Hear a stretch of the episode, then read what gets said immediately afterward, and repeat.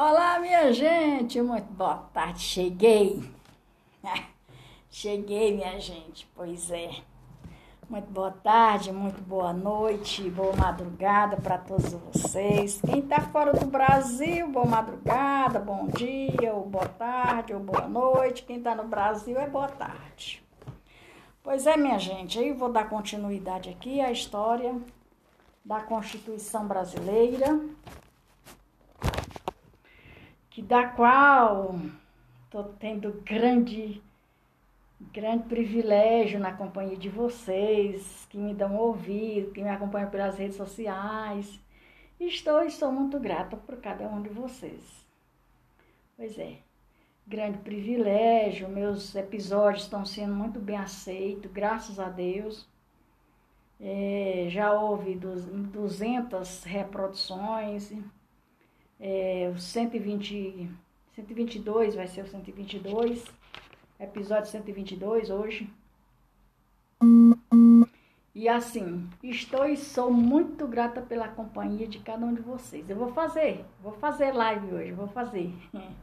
Vou fazer sim, daqui a pouco. É que eu cheguei agora, tô dando aqui uma descansadinha, tomar um cafezinho. Cheguei, acabei de chegar, fui resolver alguns problemas, alguns pepinos mas graças a Deus, hoje foi uma segunda-feira muito abençoada, porque tem segunda-feira que eu vou te contar, viu?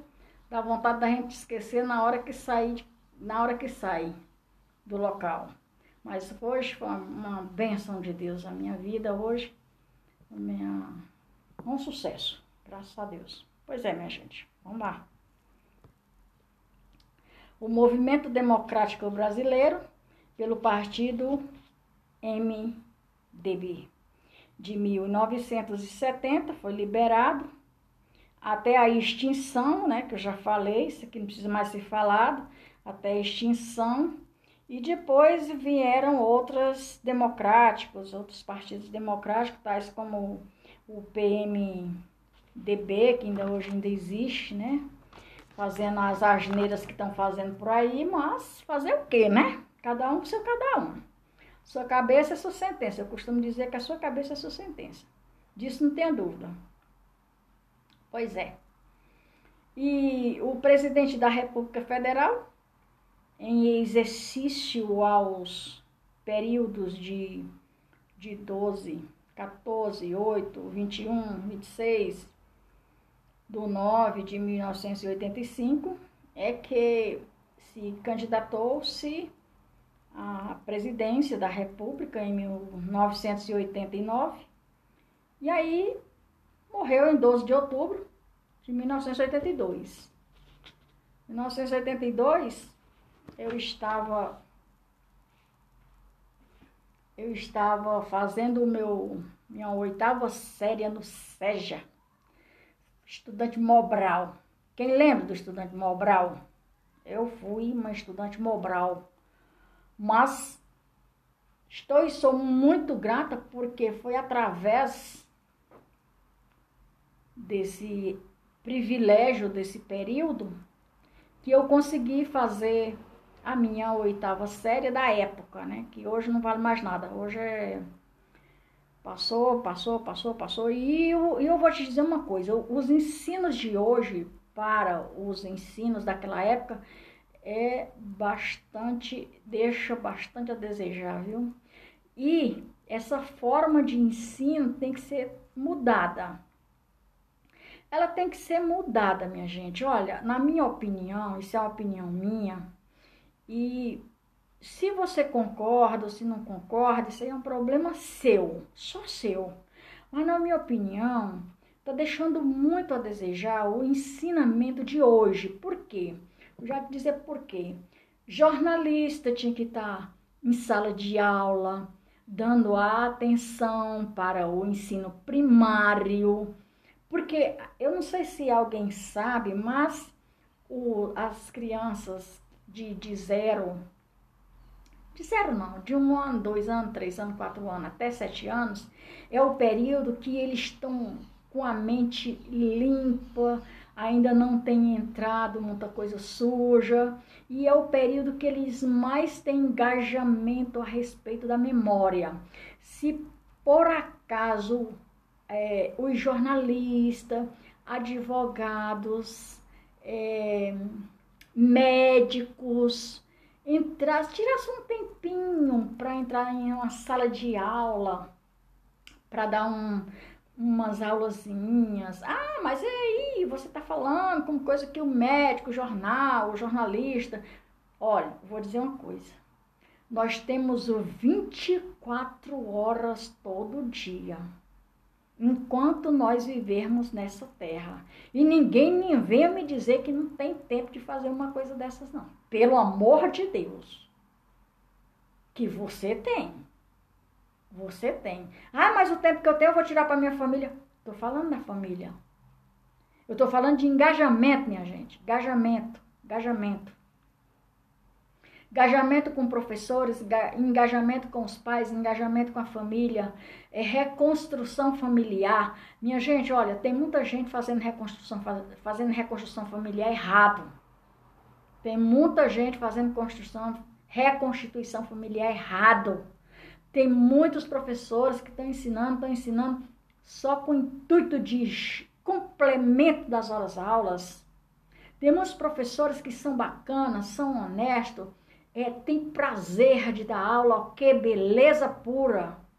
Mas tem professores, meu Deus do céu, que vai para complemento de carga horária e no final do mês ganhar o dinheiro. Minha gente, esse negócio tem que ser mudado. Esse negócio tem que ser mudado. As pessoas na sala de aula têm que ter pensamentos para pensar e agir. Bota os professores para conversar com a galerinha.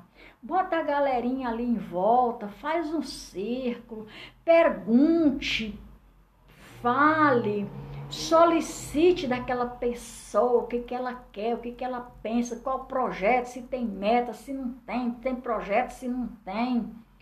Pelo amor de Deus, minha gente, o ensino hoje tem que ser mudado na minha opinião. Não é obrigado você concordar ou deixar de concordar, não. Sua cabeça é sua sentença. Eu sempre digo isso. Sempre digo e desvia teu, teu pé do caminho do mal. Porque se você desviar o seu pé do caminho do mal, você vai ver o bem prosperar na sua vida. Queira o diabo, queira a gente, o que não queira. Eu vou dizer mais uma coisinha. Não é para você passar o que você passa na vida, que isso aí é experiência. Não precisa você ficar em pânico nem apavorado. E nem tão pouco se desesperar. O meu conselho é: pense. Pense antes do desespero. Pense antes do apavoramento. Pense no que você tem que fazer. Porque se você pensar, respire fundo, eu já passei esse conselho várias vezes para várias pessoas através de vídeo, inclusive teve muitos vídeos que eu passei essa experiência que sumiu. Sumiu. Aí você me pergunta, como é que some uma coisa, sei lá. Alguém foi lá, fuçou, tirou, pronto. Ah, mas foi, minhas redes, minhas redes sociais foram invadidas, minhas redes sociais foram hackeadas, minhas redes sociais foram craqueadas. Vocês não têm ideia do que, do que é a mídia, vocês não têm ideia do que é a maldade na mídia, a maldade nas redes sociais, ou vocês estão pensando que não tem? Presta atenção, minha gente, acorda, acorda para a vida, acorda para pensar, acorda para agir, acorda para tirar as conclusões, não tire conclusões precipitadas, mas pense. Quando você vê uma coisa diferente, ó, tem um médico, tem um vídeo de um médico aí que eu já fiz mais de mil publicações desse médico. Ele tem 62 anos e é um médico, um profissional que está passando para todos que já foram é, vacinados e todos que não, ainda não foram vacinados. Eu, pelo menos, tenho 68 anos, para que, que eu quero vacina? Por que, que eu quero vacina se eu sou saudável? Eu não quero, eu, eu falo igual a ele, não quero correr o risco. Ah, mas o risco, eu, eu não quero correr esse risco. Pronto, ponto. É uma opinião minha e pronto, ponto. Eu não preciso estar tomando vacina, não. Eu preciso tomar uma vacina por ano e olhe lá. Vou completar 68 anos. Graças a Deus, Deus tem me livrado de todas essas desgraças. Essas pragas aí. Eu, eu quero saber o que é isso. Isso é muito da cabeça da pessoa. Isso aí, mas é pânico. Pânico, pânico. Sabe o que é pânico? Para a pessoa não pensar, para a pessoa não raciocinar, para a pessoa não buscar interação do que é bom. Isso aí foi um tipo de política maldita e diabólica. Deus vem dizendo desde o começo. Presta atenção, minha gente, presta atenção. Isso é uma, é uma estratégia maldita, política maldita e diabólica. Essa não é para a pessoa ficar em pânico, paranoia, não, minha gente. Pelo amor de Deus. Isso é uma pessoa pensar, buscar conhecimento. Mas não tem tempo? Tem. Tem, você tem tempo. Procura as coisas boas, não procura o que não presta. Que você vai ter seu tempo muito bem obrigado e útil. Pois é, minha gente. Desculpa aí o desabafo, mas Hoje era para me falar sobre Mauro Benevides, que eu tenho certeza absoluta que muita gente não conheceu o Mauro Benevides. Eu não conheci pessoalmente. E assim, esse conteúdo de hoje é um conteúdo bem pequeno, que eu vou deixar aqui, é bem pequeno.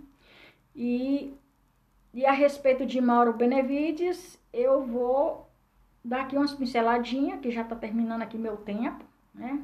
Quem foi Mauro Benevides? É, seu nome civil era Carlos Mauro Cabral Benevides. Quem não sabia está sabendo agora. Ele nasceu no dia 21 de março de 1930, natural de Fortaleza, ele era do Ceará. Para quem não conhecia, que eu também não conhecia, eu vim conhecer depois da história que era de Fortaleza. Ele nasceu, criou-se, viveu lá em Fortaleza, no Ceará. Sua profissão foi profissão de jornalista, advogado e professor, né?